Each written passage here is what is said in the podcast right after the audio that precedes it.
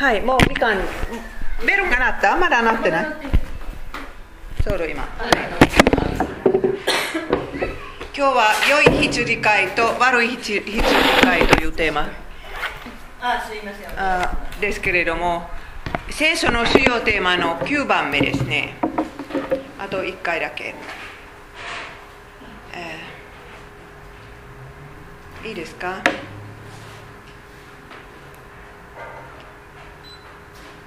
はい。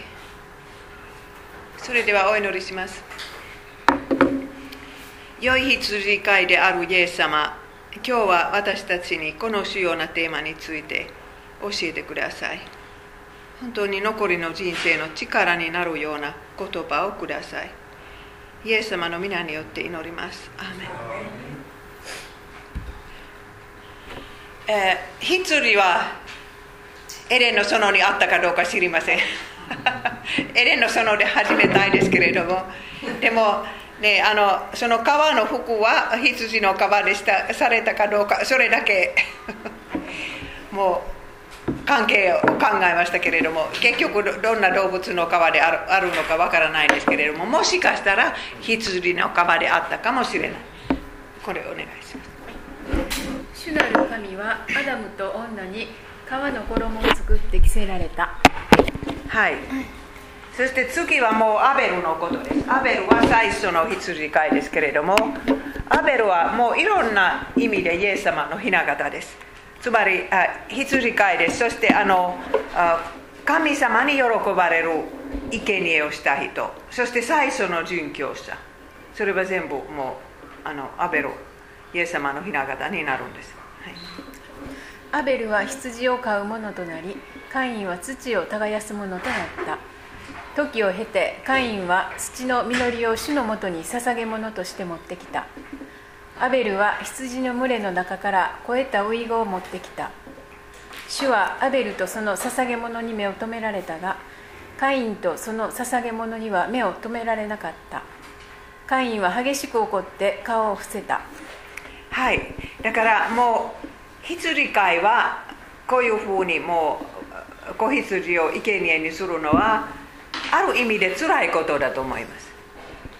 でもでもアベルはこれは御心だと分かったんですね。だから血の流れる生贄でなかったら神様は喜ばないというのはそこまで分かったんですね。カインはそれは分からなかった。だから羊飼いの仕事に辛いところもあると私たちはアベルの例から分かるんです。そしてお兄さんによって殺されてしまった。イエス様が自分の国のユダヤ人に殺されてしまったと同じように。聖書の有名な羊飼いはいっぱいあるんですけれどもアベルそれからヤコブたちみんな羊飼いでした。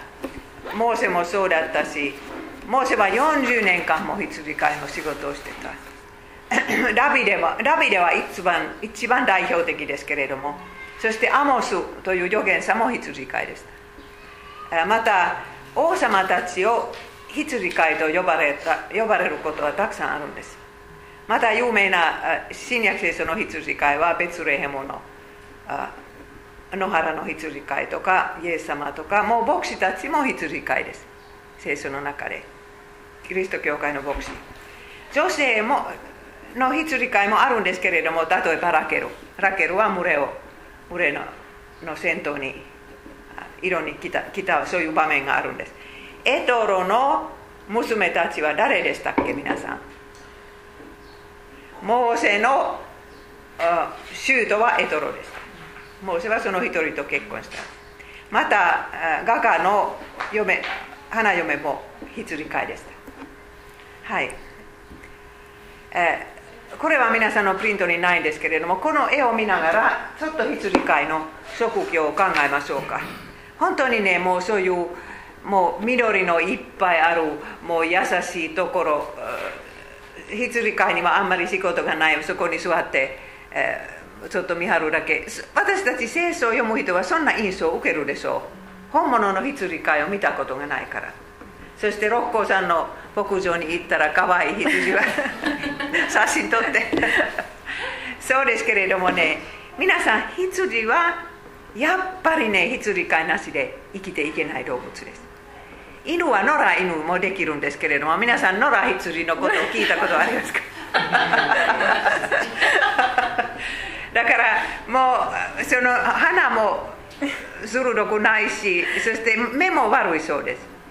でも耳でやっぱりねあの羊飼いの声を聞き分けることができるできるそうです。私ノルウェー人から聞いたんですね。ノルノルウェーには羊いっぱいあるからそして羊飼いの仕事は草も水も探すことこの絵を見たらねそれはそんなに、えやりやすいことではないと分かるんですね。こんなこんなもう大きな羊の群れを食べさせるのはもうもう努力です。そしてここにはな100人いるでしょうかこれを見たら100人くらい見えるかもしれませんけれどもねその中から 1, 1匹消えたら皆さん気がつきますか1匹がいないそうですねそして野獣もワシもねもう小さい子羊をワシが食べるんですねだから全部守らないといけないし迷子にならないように見張らないといけないしそして夜はねもういついつ暗くなってくるのかそれそしてこの群れはどれくらいのスピードで囲いまで歩くのか考えないといけないんですもう暗くなるまで囲いに入れなかったら大変です産経の仕事きつい汚いもう一つは何でしたっけきつい汚い危険危険そうそうですよはいでも羊飼いのテーマの中には羊も入っちゃうんですね。身代わりになる子羊初めて出てくる箇所はもうテーマは何であってもほとんどこの箇所は出てきたんですね。アブラハムとがイサクを捧げるその場面。そこでは初めてもう代わりに身代わりになる羊のことが出てきます。これは読まなくていいんですけどね。もう何回も読みましたから。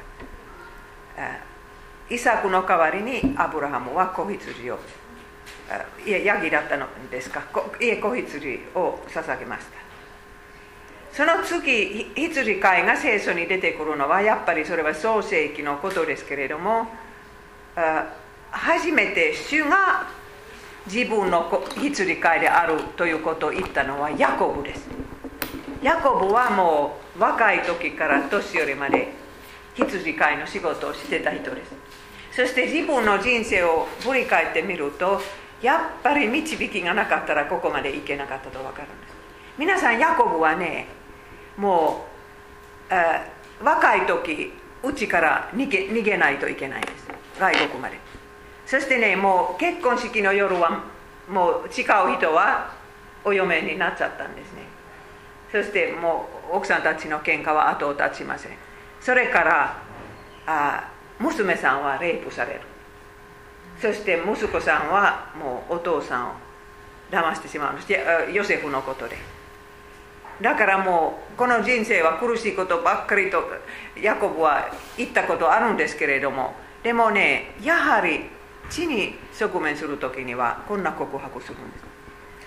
私の先祖アブラハムとイサクがその見舞いに歩んだ神よ。私の生涯を今日まで導かれた牧者なる神よ。こういうふうにあのその祝福を始めますけれども今日まで導かれた牧者なる神。私も本当に死ぬ時にはこんな言葉を言ったらいいいいと思いますね。痛い痛いとか苦しい苦しい。それ も言っていいんですけれどもこれは最後にねそれでも私には羊飼いがあった。これは導かれた人生だった。だから本当ヤコブがねそこまで来たのはいろいろ信仰の戦いがあったと思います、えー、聖書の中にはね主の共同体を買う羊飼いが必要だと最初から最後まで出てくるんです。主の共同体つまり主の羊の群れは羊飼いがなかったら死んでしまう。それは聖書のメッセージです。だから今でもね牧師なしで頑張っている教会は大変です。そして牧師牧師を必要としないと教える教会もあるんですね。木教会はそうでしょう。でもでも本当にね主の群れは羊飼いなしで生きていけない。これはモーセが分かったから自分がもうすぐ死ぬと分かった時は次のリーダーのことを心配しました。こういうふうに言ったんです。主よすべての肉なるものに霊を与えられる神よ。どうかこの兄弟共同体を指揮する人を任命し彼らを率いて出陣し彼らを率いて凱旋し進ませまた連れ戻す者とし主の共同体を飼う者のいない羊の群れのようにしないでください。そうです。そしてあのヨシュアはその次の羊飼いに任命されましたけれども、えーここの主の共同体を飼う人は主に任命しないといけないです。任命されないといけないんですね。だからもう団体だけがもうあの民主主義的に決めるというのはまだ足りません。本当にもう牧師を任命される時は祈ってこれは本当に主の任命される人であるかないかはもう祈らないといけないですね。だから牧師になるべきではなかった人は時々牧師になったらね本当に大変ですね。でもヨシュアはいい人です。それからダビデの話。旧約聖書の一番優れた羊飼い。最初から最後までダビデは模範的な羊飼いになるんです、えー、少年時代のダビデあの油に注がれるその日のことですね、はい、サムエルはエッサイに尋ねた。あなたの息子はこれだけですか？末の子が残っていますが今羊の番をしています。とエッサイが答えるとサムエルは言った。人をやって彼を連れてこさせてください。その子がここに来ないうちは食卓にはつきません、えー、ダビデは何歳の時から羊を飼っていたか分かりませんけれども、まあ、モンゴルを見たらもう10歳の子供は一日中そんなのするんですよ。私はモンゴルのケルで泊まったことあるんですけれども太陽が沈む時にはやっぱりねもうあちこちから 羊飼い分けるのとこところへ来て囲いに入れますね動物を、えー、ラビではもうもしかしたら小さいの時からこの時は16歳くらいでしたけれども小さいの時からこれをやると羊のことがよく分かりそしてね羊たちのことが大好きになったんですね。本当に自分の愛されるものになったんです。だからもう宮殿に勤めるようになってももう羊飼いたちの羊たちのことを気になって、えー、しょっちゅう帰ったりしたんです。距離は20キロですけれどもねもちろん王様の許可を受けないといけないんですけれども。はいお願いします、はい、このダビデは行ったり来たりしてサウルに仕えたりベツレヘムの父の羊を世話したりしていた。普通だったらもう宮殿に入る若者は自分の貧しい家のことはそんなに気にしないですね。でも特に羊たちもお父さんとお母さんを気にしたら別ですけどね。羊たちのことを気にしたんです。自分はそれまで飼っていた群れはねもう今十分誰かがその面倒を見るかどうか。イエス様もあの天の宮殿を出てそこから降りられて私たちの羊飼いになられたと同じです。そしてもう一つもう二つラビデのことが出てくるんですけれどもやっぱり良い羊飼いは羊のために死んでもいい。それは良い羊飼いです。今の牧者も牧師もそうであるべきです、えー、だからあの昔はねイスラエルに獅子がいたんです。もうもういないんですけれども私テレビ番組を見てもうそその辺の獅子についていろいろ学んだんですね、えー、そういうのはやってきたらねダビデは面と向かって戦います。もう羊を殺さないように。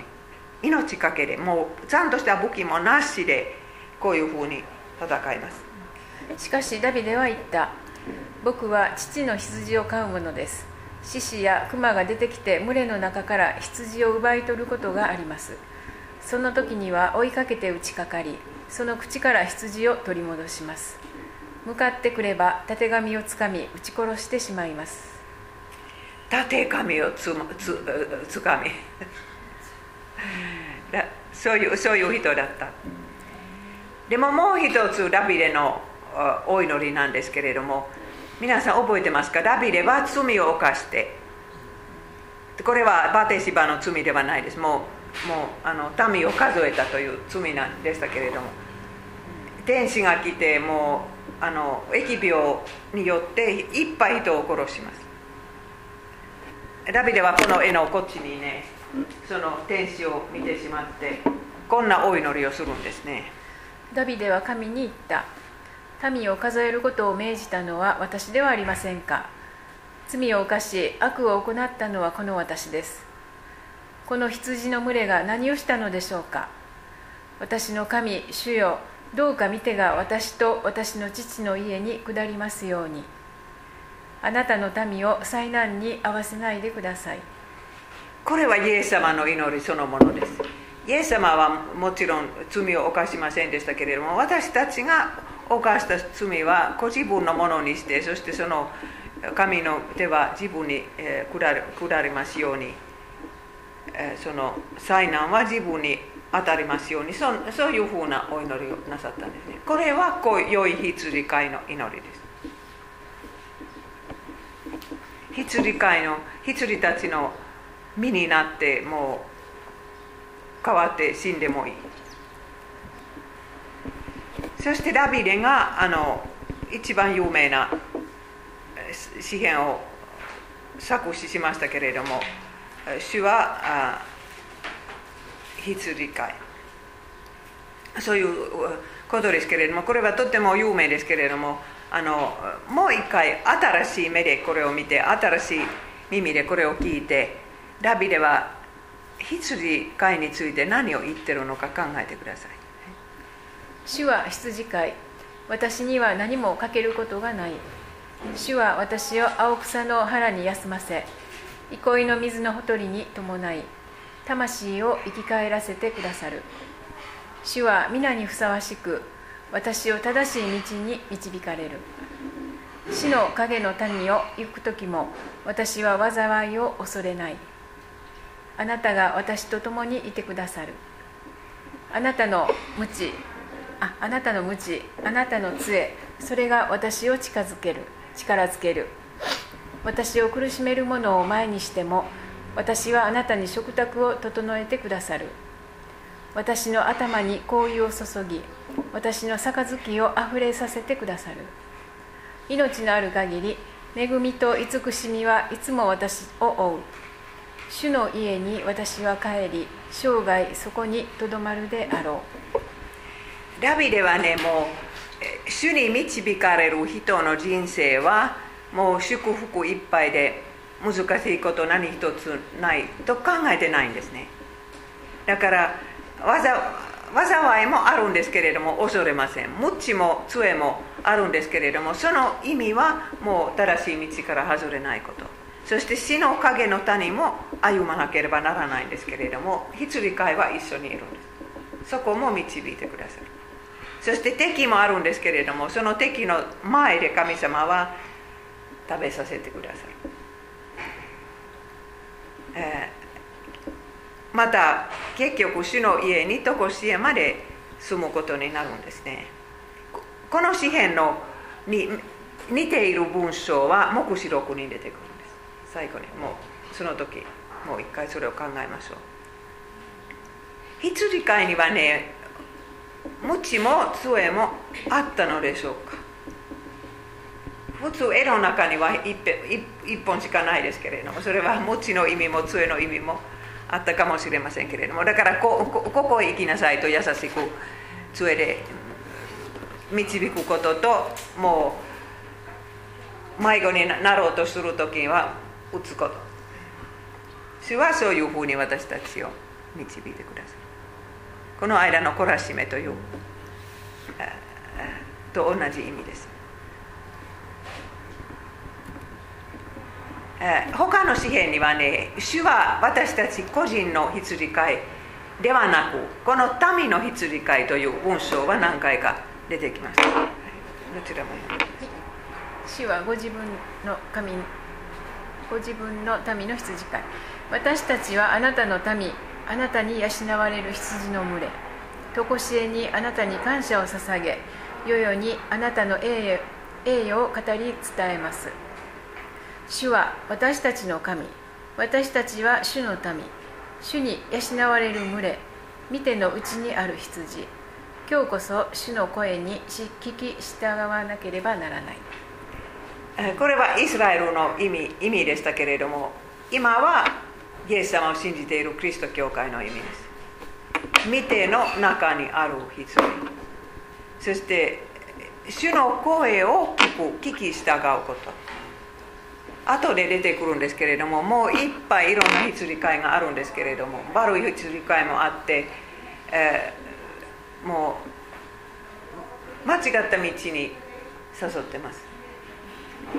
あ私昨日母と連電話してスカイプで話しましたけれどもね。今父が倒れて母は教会に行けないからあのラジオ放送で礼拝を聞くんです。フィンランドでそういうのは毎週あるんですね。どこかの教教会の礼拝。でも母はもう牧教会について何にも悪いことを言いたくないですけれどももう母さえも飽きてしまったんですね。イエス様の名前は一回も出てこなかった。そんな礼拝。そしてもう信仰告白もないし、えーあのやっとのこと,、ね、ことであの主主の祈り。だから本当にもうこういう間違った羊飼いももあってもうサイレンイエス様のサイレンの前に増えてくるんです。私たちはイエス様の声をに聞き従うこと。これはイエス様の声かもう偽物の声かどうやって分けるんですか？聞き分けますか？皆さん考えたことあるんですか？はいそれは後で考えましょう。え羊飼いのない群れはどれほどかわいそうかというのはねある預言者これはミカというあの羊飼いの預言者のミカではないです。違うミカですけれども、ミミカという預言者はこんな文章を言ったんです。イスラエル人が皆羊飼いのいない羊のように山々に散っているのを私は見ましたそれはアハブという王様が死んだ時、えーそしてイスラエルの歴史を見るといいいい王王様はもいれば悪い王様もたくさんいました。だからそのそういう時にまあ預言者たちはいい羊飼いで悪い羊飼いをと言ったんですね。預言者もそうですけれども。それ今から預言者のメッセージに入ります。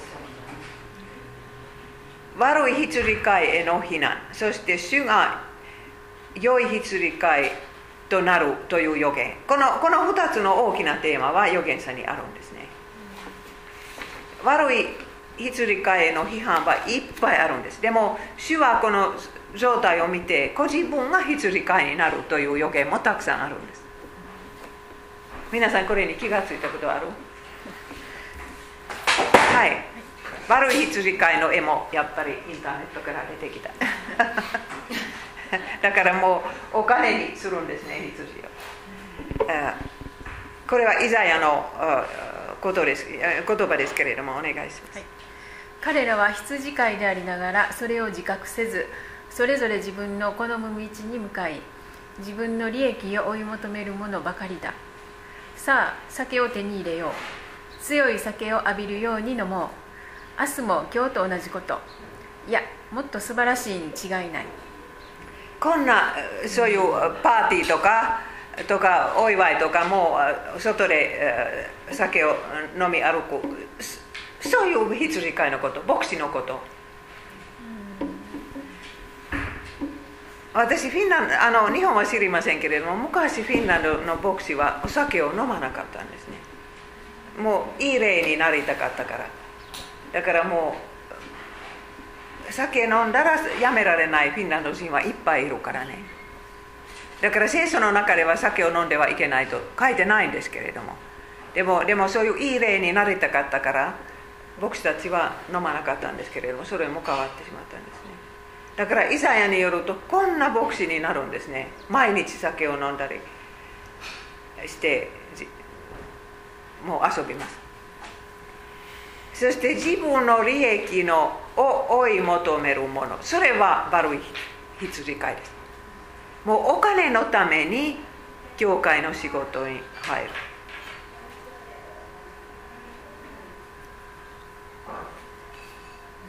日本ではまあ本当に成功して金持ちになった牧師も2人3人ぐらいいるかもしれませんけれど。でもアメリカではもうテレビ番組でもういろんな牧師が出てきてそしてねもう女遊びとかお金のこと問題とかそういうのはもう何回も出てきてテレビ番組をやってる牧師はもう銀行の口座を言いますね。だからお願いでお金ください。そしてもうたくさんの人が見るからお金はたくさん入るんですよ。だからサタンはこんな誘惑を持ってくるんです。女とお金。それは昔から同じ、えー、皆さんのプリントにはこのととこにはエエレミアと書いてない。エレミアをつけてる。あ書いてる、はい、あそうはい。おろ愚かな。これ10章にあ上にしはい。お願いします。群れを養う者は愚かになり主を尋ね求めることをしない。それゆえ彼らはよく見守ることをせず群れはことごとく散らされる。災いだ。私の牧場の羊の群れを滅ぼし散らす牧者たちはあなたたちは私の羊の群れを散らし追い払うばかりで顧みることをしなかった。私はあなたたちの悪い行いを罰すると主は言われる。エレミアをこの前の楽器に勉強しましたから覚えてるでしょう。もういくら戦争が迫ってもバビロニア人がやってきても偽預言者たちは平和平和もうな問題は何もないと。だからもうバビロニアの王様は襲ってこないとかね。もうバビロニアに連れられた人はもうすぐ帰るとかね。そんなでたらめな予言だけしました。主はこういう羊飼いを罰するとはっきり書いてある。そのことは愛歌の中にちょっと出てくるんですけれども愛愛歌にはもう預言者たちはもうどれほど評判が悪くなったかという文章が少し出てくるんです。人々はその予言はでたらめになったと分かった時は。だから本当キリスト教会もこういう悪い愚かな羊飼いたちが増えてくるとキリスト教会の評判は評判はとっても悪くなる。新聞にはねもうそういう女とかお金という罪がしょっちゅう書かれていたら、えー、旧約聖書の中で詩編23編プラスエゼキエル34章は羊飼いの章です。羊飼いのことを語ってる。さっきのラビデの詩編とエゼキエル34章。この34章はこれから何回か出てくるんですけれども主の群れの悲惨な状態をまず語ります、はい、災いだ自分自身を養うイスラエルの牧者たちは牧者は群れを養うべきではないか。お前たちは乳を飲み羊毛を身にまとい肥えた動物をほふるが群れを養おうとはしない。お前たちは弱い者を強めずやめる者を癒さず傷ついた者を包んでやらなかった。また追われた者を連れ戻さず失われた者を探し求めずかえって力ずくで過酷に群れを支配した。皆さんイエス様の姿を考えてください、えイエス様は私は良い牧者であるということを言われましたけれどもこんな悪いことはしないで全部もう反対のいいことをなさったんですね。弱いものを探し求めてだから例えばねあのマタイは弟子になった時には周りは批判したでしょう。どうしてこんな罪人を弟子にしたのか。その時イエス様はねもう生贄よりも憐れ憐れみを喜んでいる。何かそういうあの言われましたけれどもイエス様はその行動を通してご自分は良い羊飼いであることは示されたんです。イエス様は探されたんです。罪人を。その時のパリサイ人たちは全然探さなかった。もう罪人を批判するだけ。そしてパリサイ人も本当にもう裕福な人になってお金もあったし名誉もあったんですけどね。でも良い羊飼いではなかったんです。はいそしてこういうふうに続きます。彼らは飼う者がいないので散らされあらゆる野の煙獣の餌食となりちりぢりになった。私の群れはすべての山すべての高い丘の上で迷う。また私の群れは地の全面に散らされ誰一人探すものもなく尋ね求めるものもない。どうでしょうか？あの日本の状態は。教会から半洗礼を受けて半分の人が消えてしまうそうです。その人々を探し求める人がいるんです。とにかく羊飼いがなかったら群れはもう、えー、チリジリになるんです。私それは今よくフィンランドで見るんです。もう20年前まで10年前までもそうでしたけれども教会に行ったらもう何度か養われる。もうどこのルーテル教会行っても。でも今はそうではないですね。いくら行ってももう養われてないから群れはどこに行ったらいいかもうわからないんです。もちろんペンテコステ教会に行ったりする人もいるんですけれどもあの他の教会いろいろ。でもでもねもうどこへも行かない。御言葉を聞かない。そういう人が多くなってます。羊飼いがいないから群れはじりちりじりになるんです、えー、悪い羊飼いの罰は同じエゼキエルの34章にこう書いてあります。主なる神はこう言われる。見よ私は牧者たちに立ち向かう。私の群れを彼らの手から求め彼らに群れを飼うことをやめさせる。牧者たちが自分自身を養うことはもはやできない。私が彼らの口から群れを救い出し彼らの餌食にはさせないからだ。まことに主なる神はこう言われる。見よ私は自ら自分の群れを探し出し彼らの世話をする。悪い牧者の仕事をやめさせるそれはフィンランドでどうなるかというとね教会からいっぱい人が出ていってしまうんですね。そしてみんなもう教会税を払ったからそのそのお金が少なくなって牧師の数も少なくなって、え、そして教会ももう閉鎖しないといけない。古くて素晴らしい教会はお金かかりますね。それをもうあのイスラム教に売ってる。ままだフィンランドはまだ売ってないんですけどイギリスもスウェーデンも売ってます。そう。イスラム教会が増えてくるくるでしょう。もう人が来てそしてもういっぱい子供を産みますから。増えもうあのそういう街道が必要となるんです。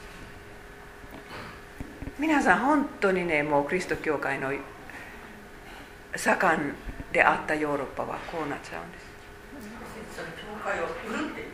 売ります。教会の建物。そうそれはイスラム教のかもう街道になる。そのまま使えますもんね。そう。そう。ヘルシンキで一つの教会はレストランになっちゃった。そう。はい。かっこいい建物だったんですけど。そういうのを見るのは寂しい。イエス様の再臨のまではどこまで？だから本当にフィンランドで良い羊飼い強い人が出てきたらでもそれはもう教会の中はもうダメですけれどもね。教会のルーテル教会の人でもう監督とか関係ないような強いリーダーが出たらまだ群れが集まるかもしれません。でもこういうこともう例えばあの同性愛のことでこれは罪だという言ったらねもう大きく新聞で,、ね、でで出るんです。テレビでも出てもう批判はひどいですね。だからそういう批判を受けてもいいと思う人は少ない。ですだから本当にねこの羊会教会のリーダーのことは賜物。ですね。だからそのリーダーの賜物が必要です。もう何が何でも私はこの群れを守ります。賜物も勇気もそして御言葉から外れないこと、えー、でも主主子自身が良い羊飼いになると旧約聖書には同じエゼキエルの中にはこう書いてあります。私が私の群れを養い憩わせる。と主なる神は言われる。私は失われたものを尋ね求め追われたものを連れ戻し傷ついたものを包み弱ったものを強くする。しかし超えたものと強いものと強いものを滅ぼす。私は公平をもって彼らを養う。これはイエス様の絵の予言そのものですね。イエス様はこうだったんです。でも良い羊飼いには厳しいところもあると分かるんです。超えたものの裁き。だからもうこれは信仰義人ではなく自分の力で救われようとするそういう強いもの。まあ本当の羊ではない。だからそういうのを滅ぼすという厳しいところがある。預言者の中で何回出てくるのでしょうか。主が新しいダビデを送ってくださる。そしてその新しいダビデは王様でも羊飼いでもある。例えばこのエゼキエルにはこう書いてあります。私は彼らのために一人の牧者を起こし彼ら彼らを牧させる。それは我がしもべダビデである。彼は彼らを養いその牧者となる。また主である私が彼らの神となり我がしもでしもべダビデが彼らの真ん中で君主となる。そうです。だから君主王様でもある。だからねもうダビデの王座はバビロニアの保守の中から帰ってからもう王座にはついてないんですねダビデの子孫は。それは大きな悲劇だった。だから当時の人は主はどうやってこの約束を守られるのか分からなかったんです。でもやっぱりハンナとシメオンたちは何かこういうふうなダビデを待ってたんです、えー、でも私不思議でたまらないのはねもうイエス様はダビデの子孫だと分からなかった人は多かったみたいです。それはもうあのメシアはあのナザレではなくベツルヘムから来るんじゃないかという言った人がいたんですね。だからイエス様はベツレヘムで生まれてダビデの子孫だと知らなかった人はいっぱいいまし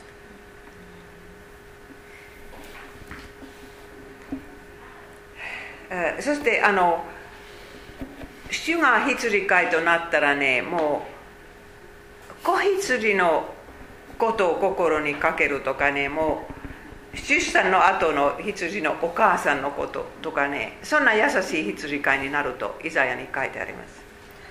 見よ主なる神。彼は力を帯びてこられ身腕を持って統治される。主は羊飼いとして群れを養い身腕を持って集め子羊を懐に抱き抱きその母を導いていかれる。皆さんは今日誰のことを心配してるでしょうか？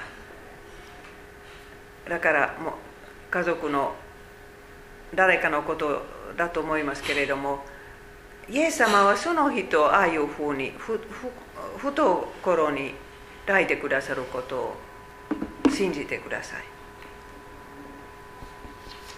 無関心ではないです。本当に無関心ではない。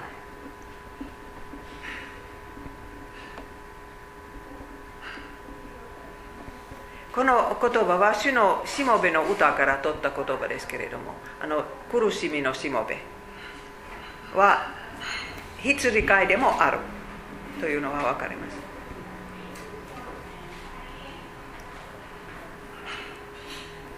でもこういう言葉にパリサイ人たちは全然気がつかなかったのは不思議でしょう。パリサイ人たちは裁判官のような羊飼いでした。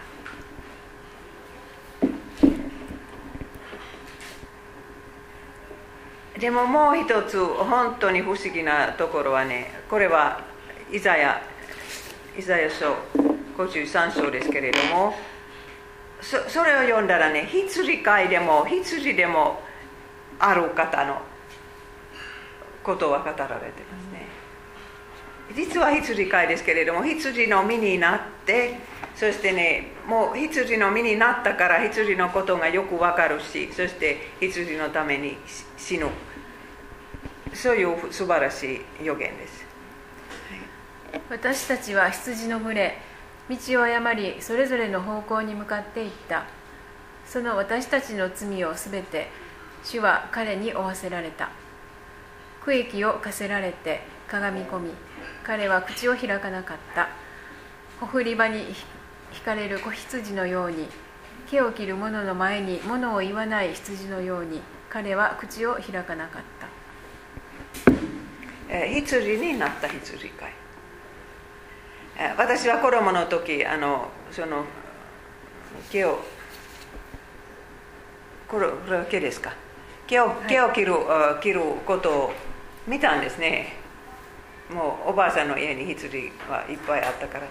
だから本当にもうもう怖いような顔つきですけれども。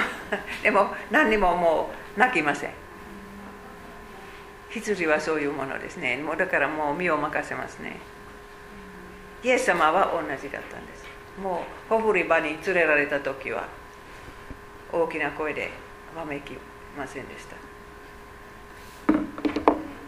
私たちみんな自分勝手な道に入って迷子になった。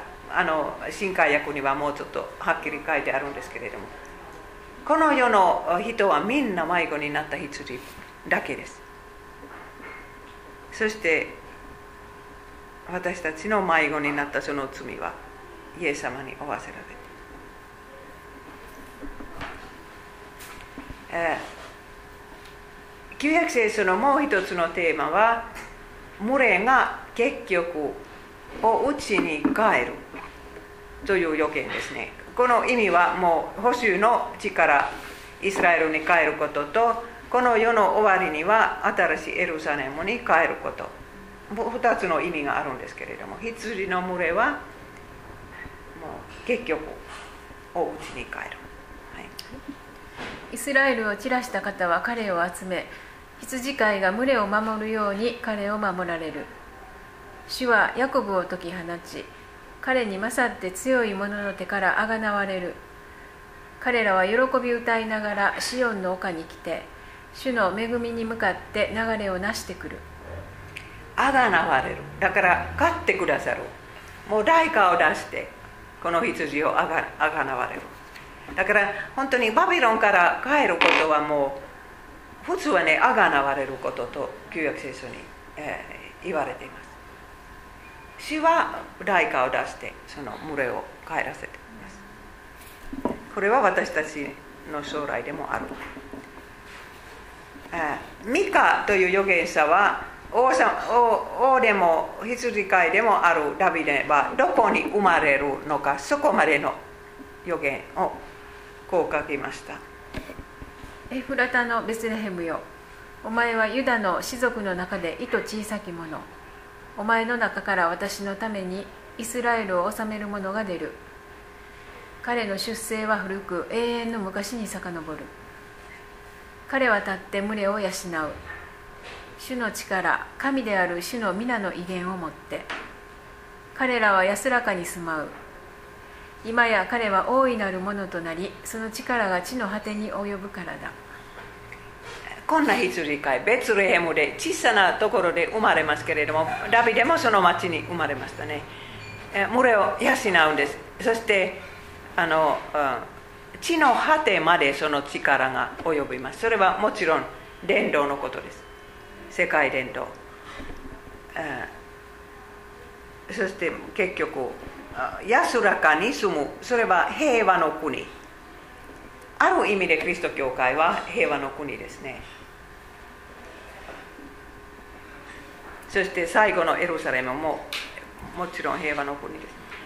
でも旧約聖書の中で一番はっきりもうイエス様のイエス良き羊飼いであるイエス様はどういう目に遭われるのかとゼカリアの中に書いてあります。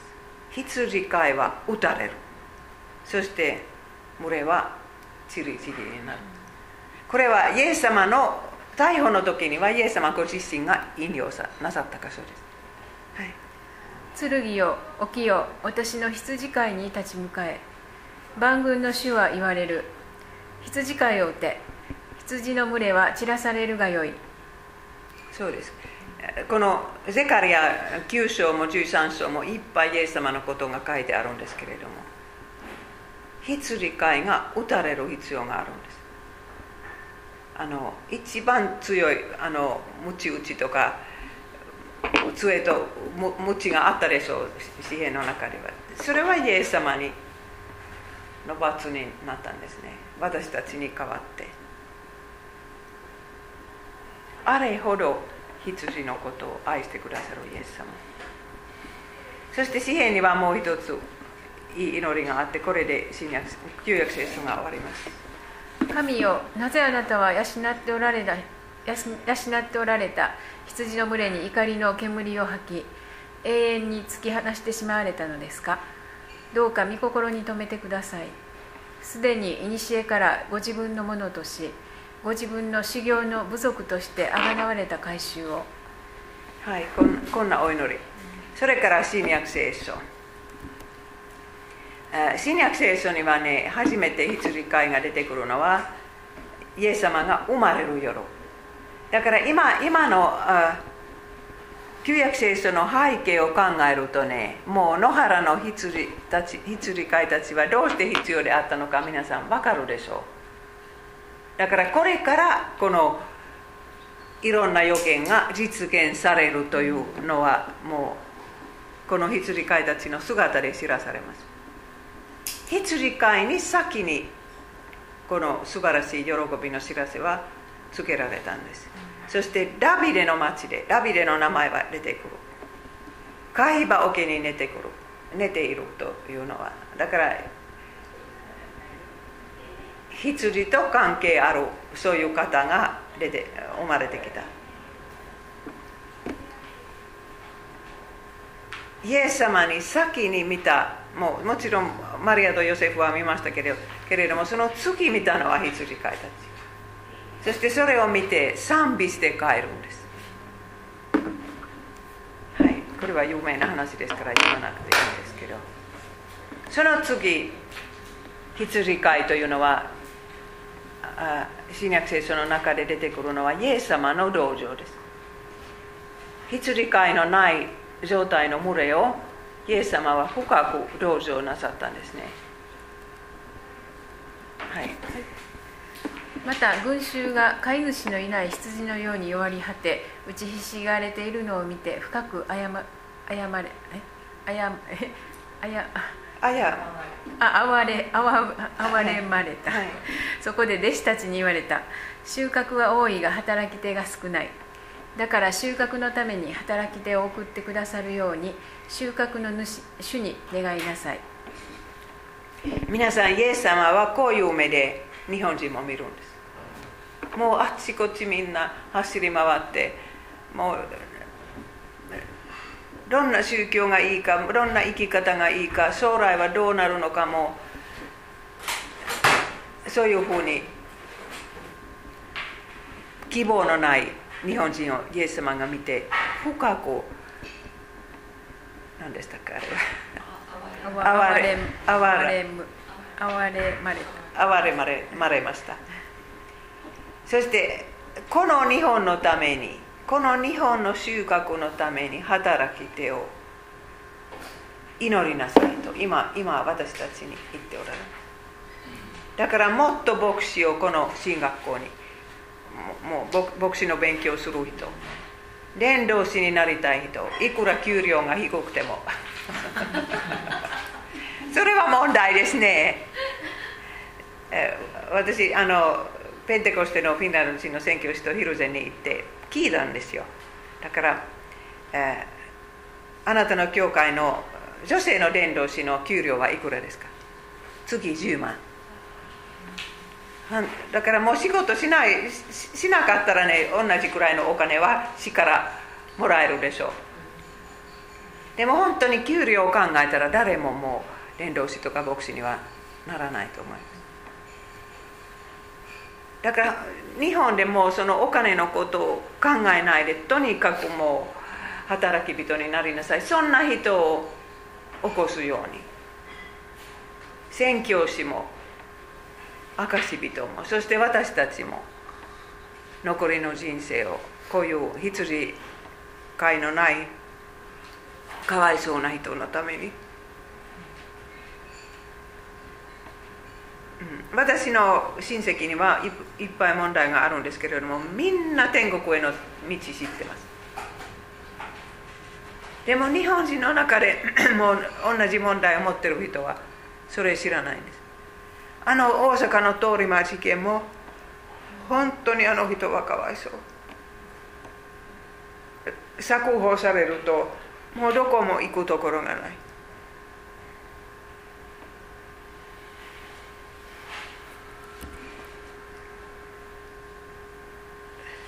カナン人の女に対してイエス様は厳しいことを言ったんです。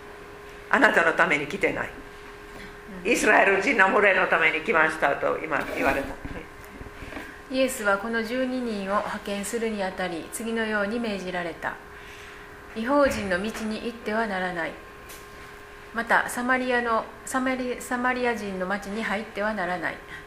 むしろイスラエルの家の失われた羊のところにへ行きなさい。はい、あこれはイエス様の違う言葉ですけれどもカナン人の女にもこんな言葉を言われたんです。えなぜ、えー違法人がダメだったかというとねやっぱり順序がありますね。まずユダヤ人に。もう旧約聖書にはユダヤ人への約束がたくさんあるからそれはまず考えないといけないんです。でも大宣教命令によっても世界中に行きなさいと言われたんですね。そしてヨハネの実相には私にはこの囲いに入っていない他の羊もいる。それはもう違法人ですね。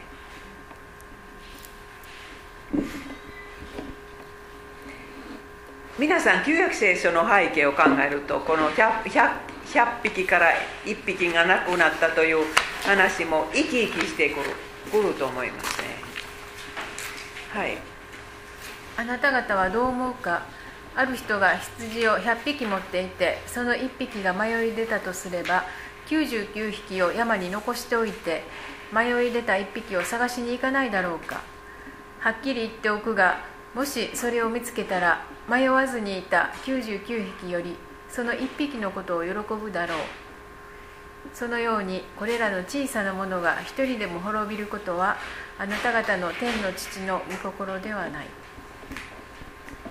特にその最後の文章を見てくださいこれはルカのに書いてある例えではないまマタイですよマタイにもこの例えがあるんですけどこの小さなものから日本の子供から皆さんの家族の子供から一人も滅びることはイエス様の御心ではない、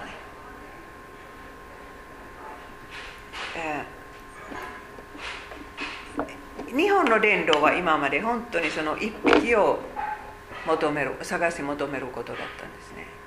だからもう急にもうたくさんの人は同時に救われるというのは少なかった。だからこここで牧師とか伝道師とか日曜学校の教師になる時はそんな覚悟の上で やらないといけないですね。だからもう一匹を探していい。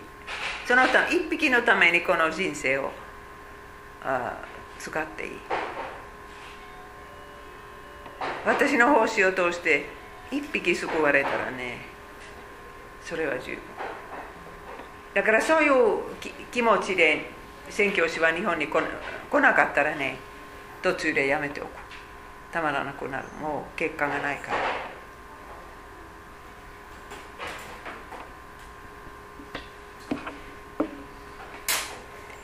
でもイエス様はこんな羊飼いです。一匹のことを心に留めてくださる。他のそのいろんな主義があるでしょう。人々が信じている。共産主義とかもういろんな主義。そういうそういう主義は普通はね一人のことは全然気にしない。革命を起こしましょう。そして100万人死んでも構わない。そういうことになっちゃうんです。でもイエス様はこんなこんな羊飼いです、えー、ヨハネ実相に実相は新約聖書の中心的な羊飼いのそうですけれどもその中ではイエス様は門でも良い羊飼いでもあると言われています。羊の門である。皆さん羊の門というのはどういう意味でしょうか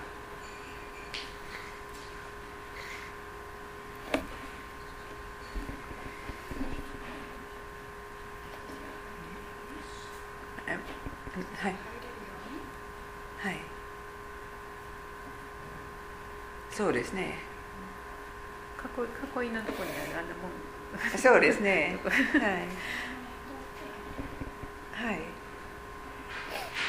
えー、昔羊飼いたちはその門のところに寝たそうです。だから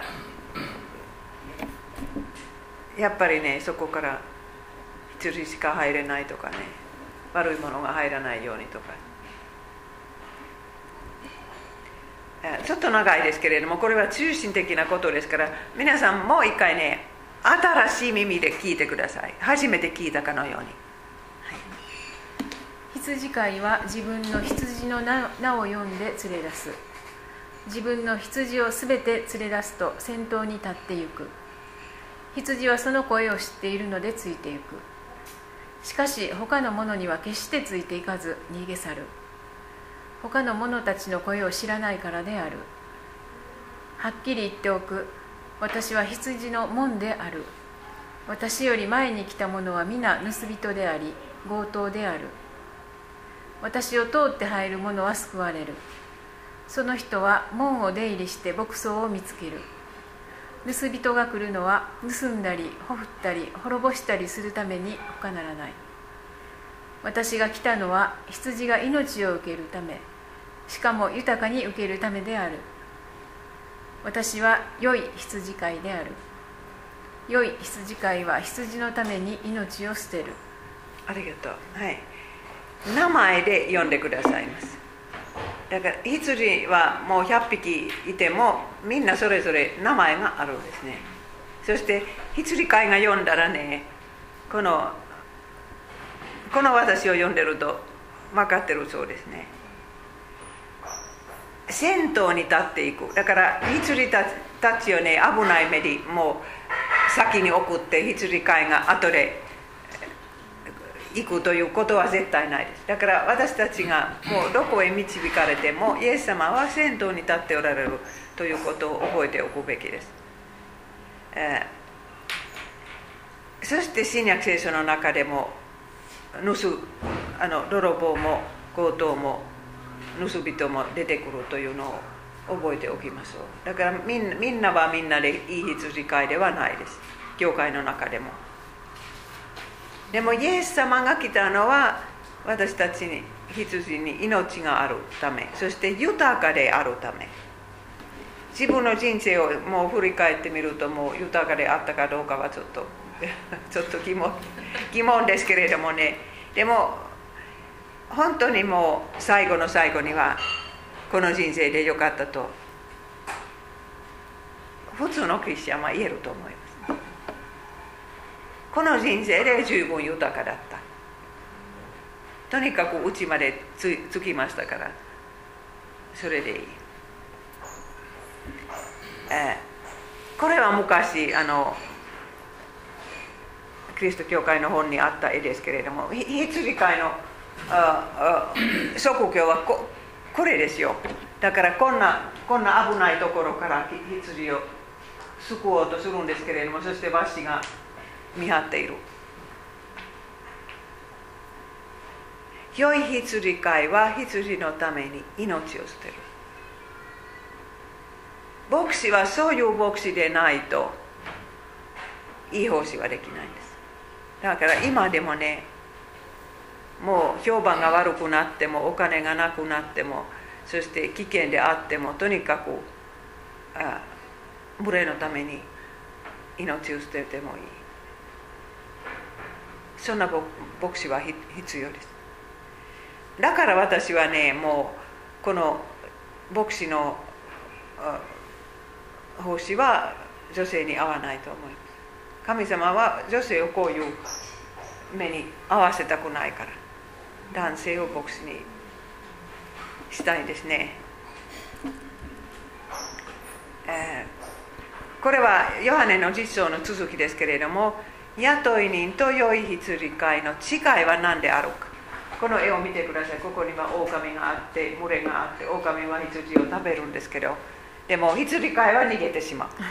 これはオランダの有名な絵です、はい、羊飼いでなく自分の羊を持たない雇い雇い人は狼が来るのを見ると羊を置き去りにして逃げる。狼は羊を奪いまた追い散らす。彼は雇い人で羊のことを心にかけていないからである。私は良い羊飼いである。私は自分の羊を知っており羊も私を知っている。私は羊のために命を捨てる。私にはこの囲いに入っていない。他の羊もいる。こうして羊は一人の羊飼いに導かれ一つの群れになるはい、ここには本当に良い雇い人と良い羊飼いの違いです。雇い人は羊を愛してない。ただの職業として、えもうやってます。自分を危ない目に遭わせたくない。えー一つの群れになるというのはどういう意味でしょうか？実は私たちクリスチャンはみんな一つの群れです。教団は違ってもねもう本当にもう群れは一つです。ひっくり返して。どこで開け？るどこで開け？るはい。私はこういうありますからはい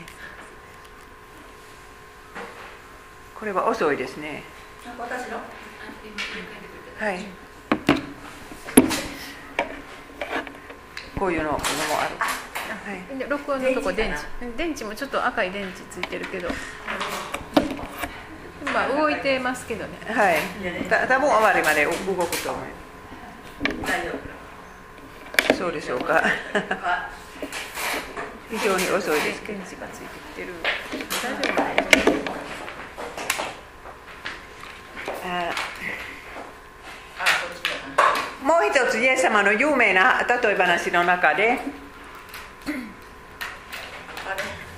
最後の審判の時にはイエス様は羊飼いでありながら王様でもあるそして裁判官でもあるそういうあの有名な例え話がありますまた25章、はい人の子は栄光に輝いて天使たちを皆従えてくるときその栄光の座につくそしてすべての国の民がその前に集められると。羊飼いが羊とヤギを分けるように彼らをより分け羊を右にヤギを左に置く。皆さん旧約聖書の中ではダビデは王様でもあるし羊飼いでもある。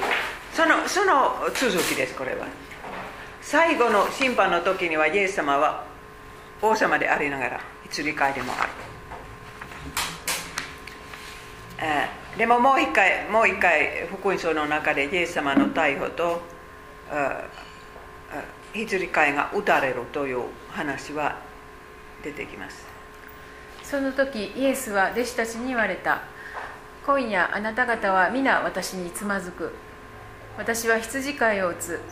すると羊の群れは散ってしまう。と書いてあるからだ。しかし私は復活した後あなた方より先にガリラヤへ行く。弟子たちはもう逃げてしまうんです。だからそのせっかくの12人の群れはちりぢりになっちゃうんですけれども復活の後はまた一つの群れとなります。このイザヤ53章皆さんのプリントにはないんですけれどももう前あったから2回書かなかった。ここにも打たれるという動詞が出てきます。だからこれはイエス様の死とどう関連あるか関連しているのかはもう一回ゆっくり考えましょう、はい。私が担ったのは私たちの病。あ彼彼が担ったのは私たちの病。彼が負ったのは私たちの痛みであったのに私たちはあったのに私たちは思っていた。神の手にかかり打たれたから。彼は苦しんでいるのだと。彼が差し抜かれた差し貫かれたのは私たちの裁きのためであり。彼が打ち砕かれたのは私たちの咎のためであった。彼の受けた懲らしめによって私たちに平和が与えられ。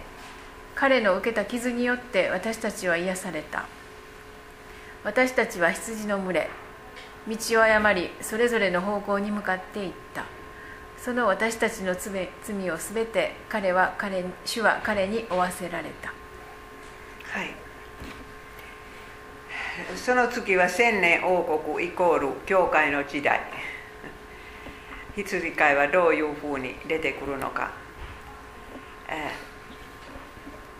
パウロのエフェス人への手紙の中ではね牧者はイエス様からの贈り物だとそういう不思議な文章が出てきます、はい。そしてある人を使徒ある人を預言者ある人を福音宣教者ある人を牧者教師とされたのです。こうして聖なる者たちは奉仕の技に適したものとされキリストの体を作り上げてゆき豊かさになるまで成長するのです。えーキリストの体は作り上げられるため教会が作り上げられるためにはやっぱりイエス様はこんなこんな賜物を人に与えてくださるんですね。牧者のえー賜物もその人も。本当にね群れは素晴らしい牧師を受けるともうそれそれ以上大きな賜物がないですね。その教会への賜物。えーキリスト教会も羊の群れでありますから羊飼いがなかったら死んでしまう。ちらってチリチリチリになっちゃうんです。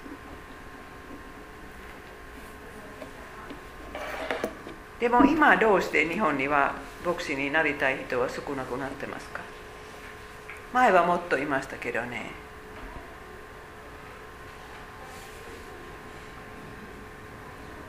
本当にこれから一人の牧師には5つの教会が 教会があるということになっちゃうかもしれない。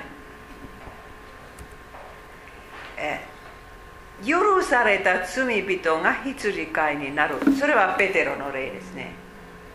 ペテロは3回イエス様を否定しましたけれども同じ3回イエス様が質問なさる。その後は私の群れ羊の世話をしなさいと言われてますねペテロは罪を犯しましたからもうさまよった羊のことが分かるんです。羊飼いは全然罪を犯して人犯してない人であれば羊飼い羊たちのことは分からないですね。さまよってしまったら怒るだけ。こういうふうにいい羊飼いが育ちます。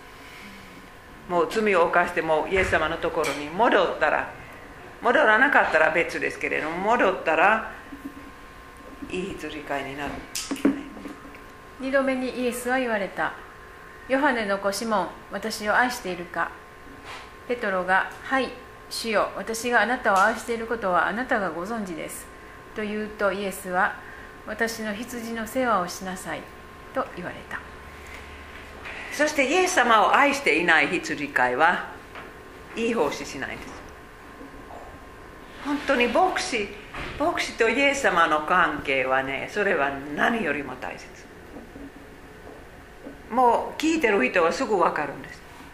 このこの牧師先生はイエス様と親しいかどうか。だからもう牧師の一番大きな責任は自分とイエス様の関係を育つこと聖書を読みながら。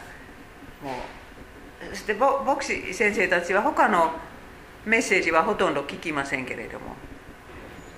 でもいい本読んだり聖書をもう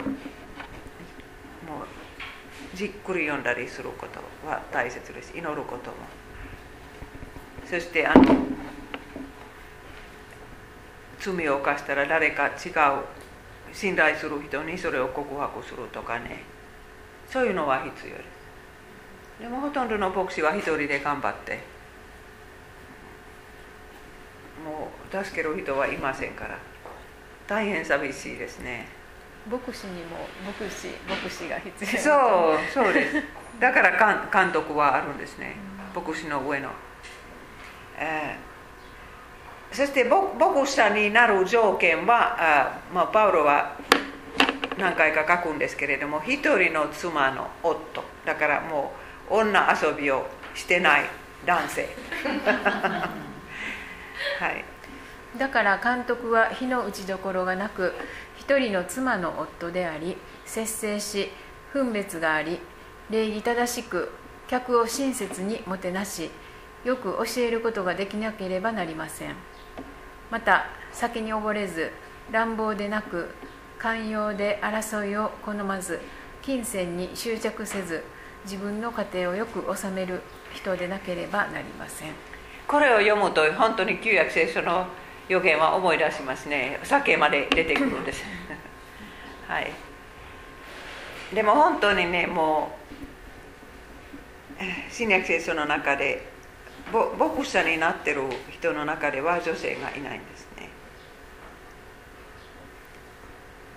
だから女性牧者になったら、えー、フィンランドもそうですけれどももうもう増えてきたらもうとにかく優しくなるんです厳しいところは消えてしまいます。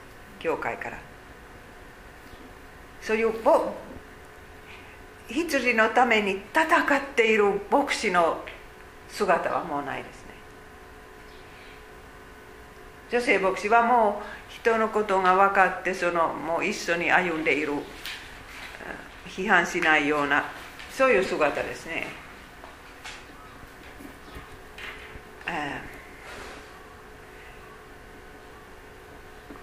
次は使徒行伝の20章ですけれどもパウロはエフェソの長老たちと別れた時の送別会の話です。そういうことを長老たちに言うんです。だから監督も牧師者も長老ももう今の牧師を意味している。かもしれません、はい、どうかあなた方自身と群れ全体とに気を配ってください。精霊は神が御子の血によってご自分のものとなさった神の教会の世話をさせるためにあなた方をこの群れの監督者に任命なさったのです。私が去った後に残忍な狼どもがあなた方のところへ入り込んできて群れを荒らすことが私には分かっています。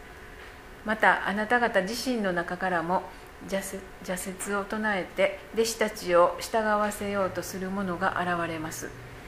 これは初代教会の時からです。最近のことではない。いつもあ群れに群れにはねそういう邪魔をする悪い羊飼いが入ろうとするんです。サタンはもうこういうふうに教会の中で働いています。残忍と読みます残忍。残忍な狼狼、え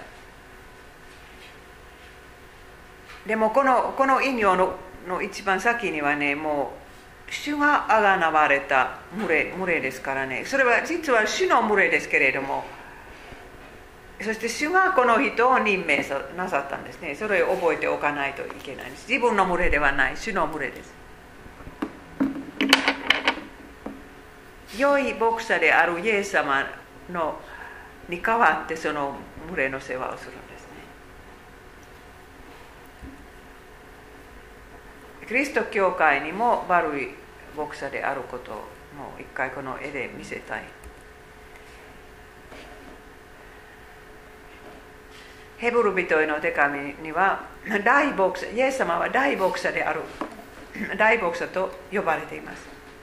大牧者と副牧者。はい、はい、永遠の契約の地による羊の大牧者。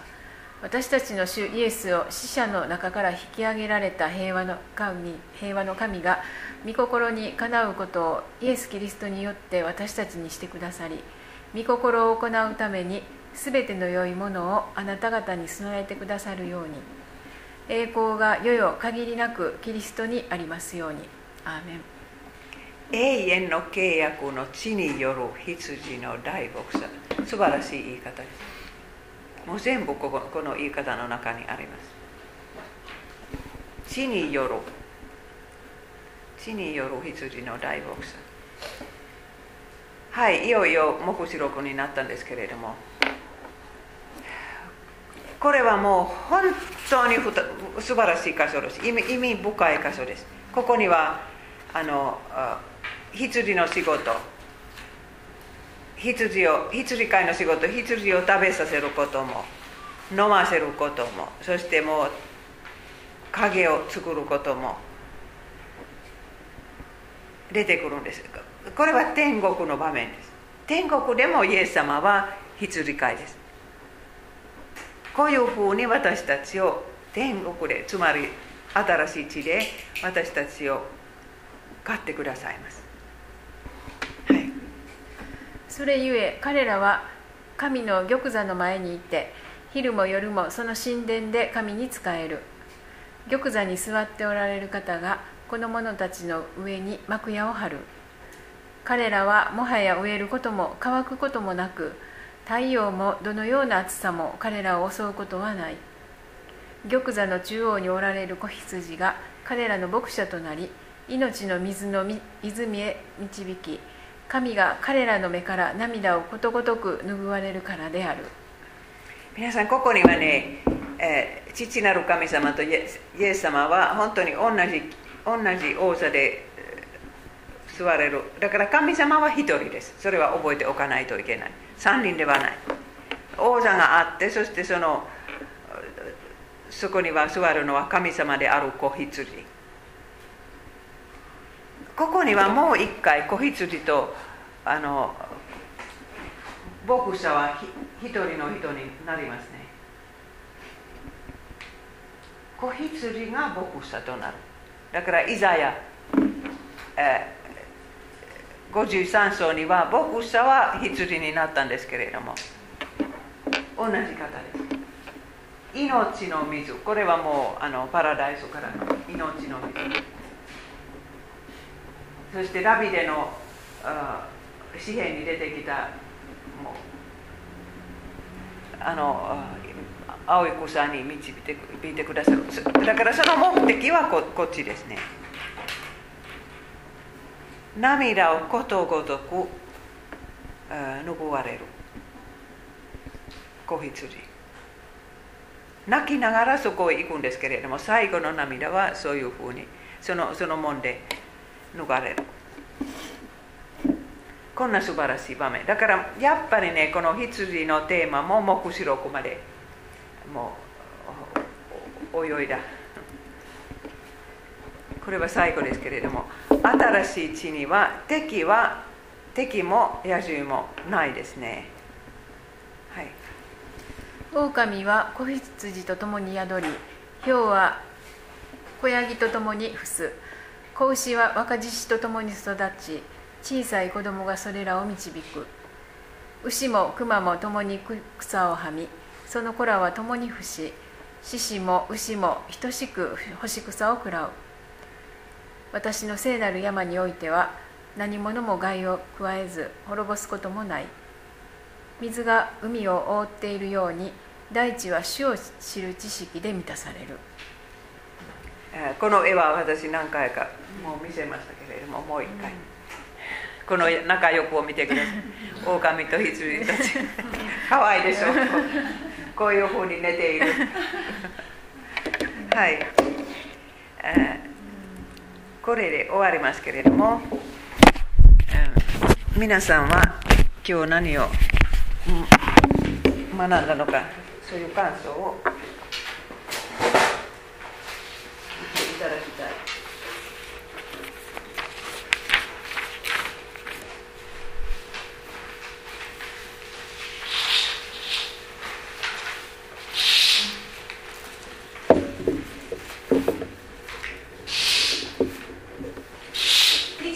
会というテーマは皆さんどこかでもう何回か聞いたことあるんでしょう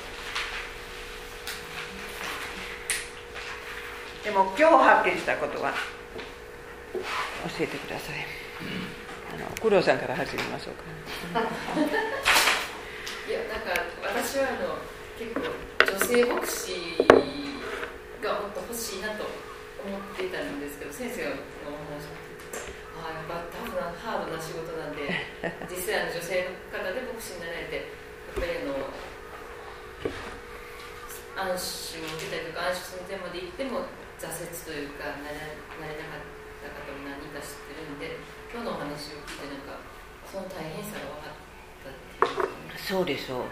本当に、あの先生がおっしゃってた中で今日印象深かったのは許された罪人が牧師になるというかここがすごく私たちは教会にいてて思うのはどうしても清いものを求めてしまうんでの一番いつもあの松田先生とかも話するんですけどクリスチャンが一番目が厳しくなってしまうっていうんですかねお互いに。そうですか。だからあの許された罪人の集まりのはずの教会がいつの間にかこうあなたは正しいことをしてないってこの悪いところばかりをこう、うん。この人が例えば何か役をするとか何かの時に悪いところばかり見るというか、批判的な目ででもあなたはこうしてたでしょって言われる時時々真っ赤な方とかにもあるとあそれ違うねんけどなと思ってそれを言えない自分もいるんですけどやっぱりクリスチャン同士の目が一番そういうふうに濁ってしまうちゃんと聖書から聖書を聞いていないと私たちが罪人で許されてるっていうのを一番やっぱり忘れてる人間になってしまう時があるなっていう。のそうそうです。すごく今日の先生のお話とかセミナーで思いましたね、本当に教会は許された罪人の集まりではなくパリサイ人の集まりになったら面白くない。だからそんそんな危険性はいつもあるんです。そして教会の中心な人はそういうふうになっちゃったら周りは困ります。困りますね。次回の意味もすごくこう見てくるえー佐竹さんは？あの先生も23編を新しいあの意味で聞いてくださいと言って、あの今日も、まあ、いつもあの何かあの自分の中にこうある時次の23編をね私はやっぱりあ自分の帰るところと思ってよくあの味わうんですよね。まあ今日はもう一回あの、まあ、いいつも言うんだけども本当にいろんなところがあるのでまあでも一番最初に今日私感じさせられたのはあ先生は私のことを思って言ってるんじゃないかなと あの思いましたけれどもあの私の生涯を今日まで導いてくださったね。うんそうまあ最後の時にね。そう。そうですね。それを覚えて今もそう思ってますしね、はい、ここまで見てくださったいつも毎日そう思ってね、はい、そして最後まで最後の時にそのことを。ということがねすがってというのは、うん、今日も思いました。はい。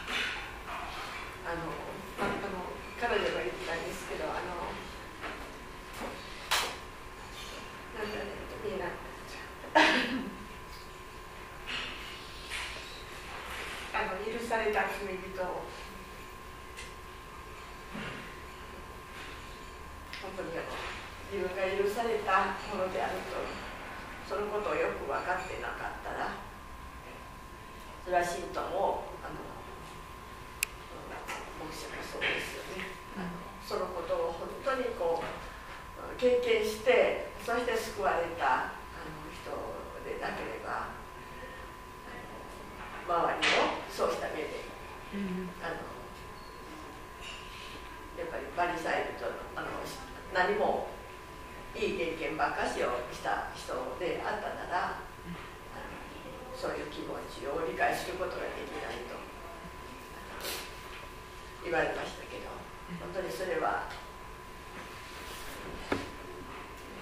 みんなあの信徒もそうですよね。牧者もそう。そう。あの、伝道することも。それはなんかすごい分かってるつもりだけどだけどこうやって、えーこの学ばせてねいただいてる時にいつもやっぱり新しい思いでね。そうですね。新しいあの本当にこう今日分かったと。あの今日のことじゃなくていつも分かってるんだけどやっぱり本当に御言葉を学ぶ時にそれが、生きてくる、うんそう、うん、そう。それはもうすごく思いますね学びの中でねはい。岩崎様あの羊飼いっていうのはあのイエス様が代表だと思うんですけどこうあの翻って考えてみると子供を育てている母親とかそれからあの一つの教室を預かっている先生とか、そういう方たちにも共通するものがあって、先生が 3K の仕事っておっしゃったけど本当にあの 3K の仕事だと思うんですね。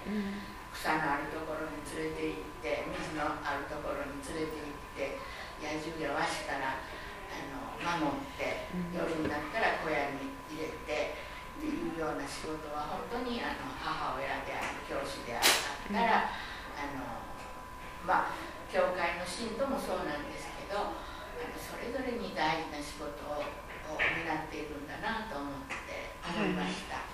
それとあの羊のことが分かる羊飼いであであらねばならぬのと羊のためにあの死ぬことができる羊飼いっていうのはあのイエス様が前のあの友のために死ねるって死ぬっていう、私はあなたのために死ねるっておっしゃったこととこう重なってああそうなんだと思って改めてまた、あの思いました。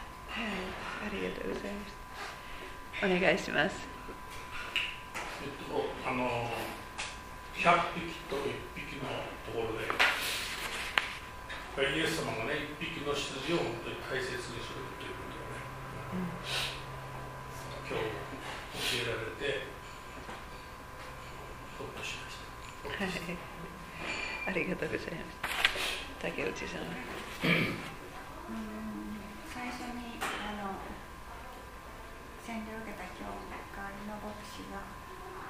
の良い羊飼いと悪い羊飼いって書いてありますからそれで言えば本当に良い羊飼いであって私はもう本当にこう神様のしもべだなっていう尊敬しながらその牧師と共になんかもう導かれたっていうすごいこう幸せ感があるんですね。それでその次に来られた牧師もまさしく本当に神様に忠実なしもべで、あの羊のことを本当によく分かってくださってまた幸せな あの教会生活したんですけども、うん、いろんな事情があって5年間無国になってそれでその中でまあいろんな方が来てくださったので一人一人がとてもよくあの良い羊飼いの牧師が来てくださって私たち無牧ですって言ったらある先生が「いえいえ多牧ですよ」って先生こそ先生が今おっしゃって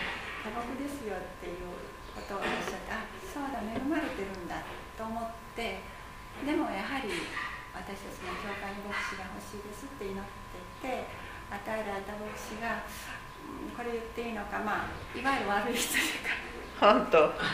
そういうのは。あったそうあの僕に5年間保護になったのはいろんな事情からなんですけども私たちがこうねあの来てくださいとお願いした牧師を私たちがうんなんだろう。いわゆるいろんなことがあってそれこそいろんなことまあ去られたんですね。それまでも僕でだったんです。それであの先生が牧師になるべきではなかった人が牧師になったら本当に大変。うん。でその方ももちろん神様に愛され許されてる方のとしての牧師なんですよね、だから私たちは見込むとかそういうことじゃなくてあのその牧師さられた牧師のためになりましょう。いうこときれい事じゃなくて言ってるんですけどもでも牧師として でもやはり教会はね分裂しました。そうですそうかです。あのその牧師を本当にこうね私がその前のあの本当に神様のしもべだなと思ってるようにやはりそう思う方もいらっしゃったので本当に大変でした。だからこの良い羊飼いっていうのは、まあ、私たちがこうもしかしたら判断することじゃないかもしれないけど本当にこうなるべきでなかった人もなってるのかなって。はい。思わされてつくづくと今こうずっと読んでてなんだかあの複雑な気持ちででもあのたくさんの大きな学びを今した気持ちでいっぱいです。お願いしあのこの羊飼いは聖書の中にもうあちこちに出てくるはずなのに改めてあのこの預言書の中にも本当にたくさん出てきててでそれをこうじっくり味わったのもしかしたらこうちょっと初めて かもしれない。いつもこうスッと通り過ぎてた言葉かなと思いました。でこの羊飼いっていうのは本当にもう最初から最後まで本当にこう慰めであるなと思います。でこのなぜ羊と羊飼いなのかなと思うんですけどそれはあのやっぱり私たちのこう毎日の生活の中にやっぱり主がおられるということでもあるんかなとこのえっと死んでからのことも私たちは本当に大きな希望なんですけどやっぱこう今を生きる私たちのためにあの主がそのようにこう目の前にある生活の糧のものをを本当にこう救いに置いてくださるいうのはもういつも共にいてくださるということのその表れなんかなと思ったりしました。であの私たちの教会もさっき竹内さんおっしゃったように3年間無牧の時があったんです。でその時にあの今までなかった問題がもういっぺんにブワーッとこう噴出。してきたような感じでもう本当に役員会もあのちゃんとこう機能せずにもう誰が何をどう収集していいのかこうちょっと分からなかったようなこともありました。でその時にずっとその前、えっと、私私たちはこう女性牧師だったんですけれども十何年間えっと牧歌してこられた先生の働きの大きさいうのをね、やっぱその無無牧の時に改めてこう思わされました。はい。だからうちは今主人が牧者で あの使わされてるんですけど本当にあの身を粉にするぐらい本当働働いてもらいますって。本当にでもそれはやっぱり人の思いじゃなくて人のすることじゃなくてやっぱり御言葉を本当に中心とした働きを本当にねあのししていって もらいたいなと改めて思いました。ご主人はあのもうだだいぶ大人になってから学校に入った？あそうです、えっと、サラリーマン12年してそのはいちょっと体壊して辞めて。でそれから聖書学院2年。行ってその後進学校行くって言ったんですけどちょっと、まあ、ってってもうその気持ちがね、えっと本当にそう生きたい気持ちがあるんかいう意味で間1年間ちょっとアルバイト仕事挟んででそれでもあの思いがなくならなかったら進学校行っていいよみたいな感じで。ちょっと私もちょっとこうストップをかけて、へで1年間働いてやっぱり進学校で勉強したいことで進学校に。牧師になったのは何歳のと何年前のこと、ね、2008年。あそう。今4年半ぐらいですはい、はい。充実してますか？充実。いやあのやっぱり勉強もっともっとこう自分自身がい。こう勉強しないといけない必要がある言ってずっと言ってます。そうですか、はい、全然足らない。まあそれはもう一生勉強しても足らないで。一生勉強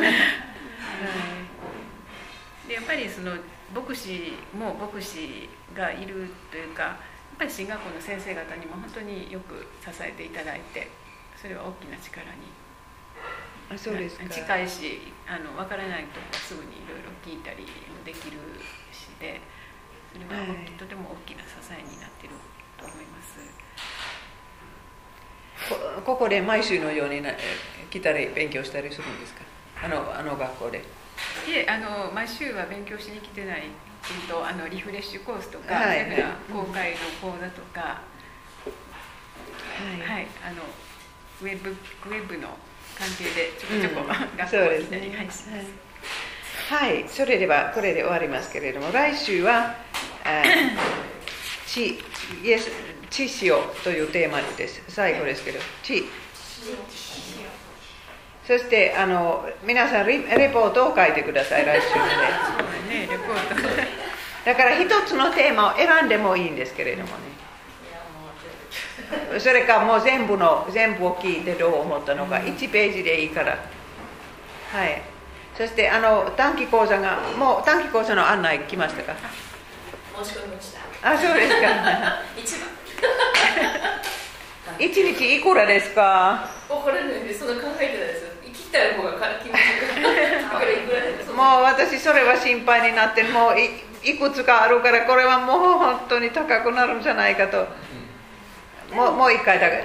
宿泊して全部お食事食べて全部これだけ言っても1万円ないんですよあそう。あそうですか。宿泊してもですよ。店に宿泊してずっと全部ご飯食べてあそう。あそれでは。そうそう1万でどういうテーマなんで私あれちょっとわからなかった。それはもう政権の質問竹内さんは政権に出てないからわからないんですけど福音書のあ箇所を選んでそれに質問するんです。でもその福音書の分析。だからもうこの福音書のテーマについて例えば日曜学校で話さないといけない場合はそういう分析のやり方はとっても役に立立ちます。日曜学校のせあの先生でもないしそう もそううなんか聞いてもそうなんですはい。そして皆さんの教会にこれを、ま、私の本は今週あもう出ますから教会にも持ってね2枚持ってねこういう風に貼ってください。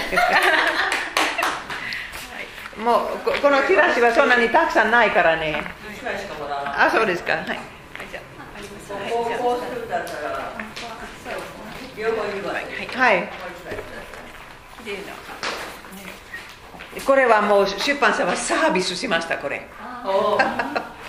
そうだからもうそれは嬉しかった。2000冊でも最後のお祈りはもう藤田さんお願いできますか？はい天の父なる神様今日も御言葉を中心に私たちは本当にここに集められて柳津稲先生の本当に解き明かしで聖書の本当にあなたの深くて高くて広い救いの技を私たち一人一人が改めて心に刻むことができてありがとうございます。今日一緒にこの学びを受けることができなかった兄弟姉妹もまた来週には共に顔を合わせることができますようにお祈りしますイエス様の本当に私たちの罪のあがないを感謝してこの学びを準備してくださった柳津稲先生にも感謝してイエス様の皆によってお祈りします。栗崎さんと北迫さんは別の勉強は今日始まるんです。その何ですか？介護？介護に出たね。でもでもこれからは来るんですけど今日は始まりですからもうぜ絶対サボることできなかったから。それではい。今日休み今日初めてじゃないこの作るのね。そうありがとうございました。です全部入ったのかな？私やってないと途中まで？もういっぱいじゃない？もういっぱいかもわかりませんね。それはなくすことでなくす方法あります。あはい、はい。これはどう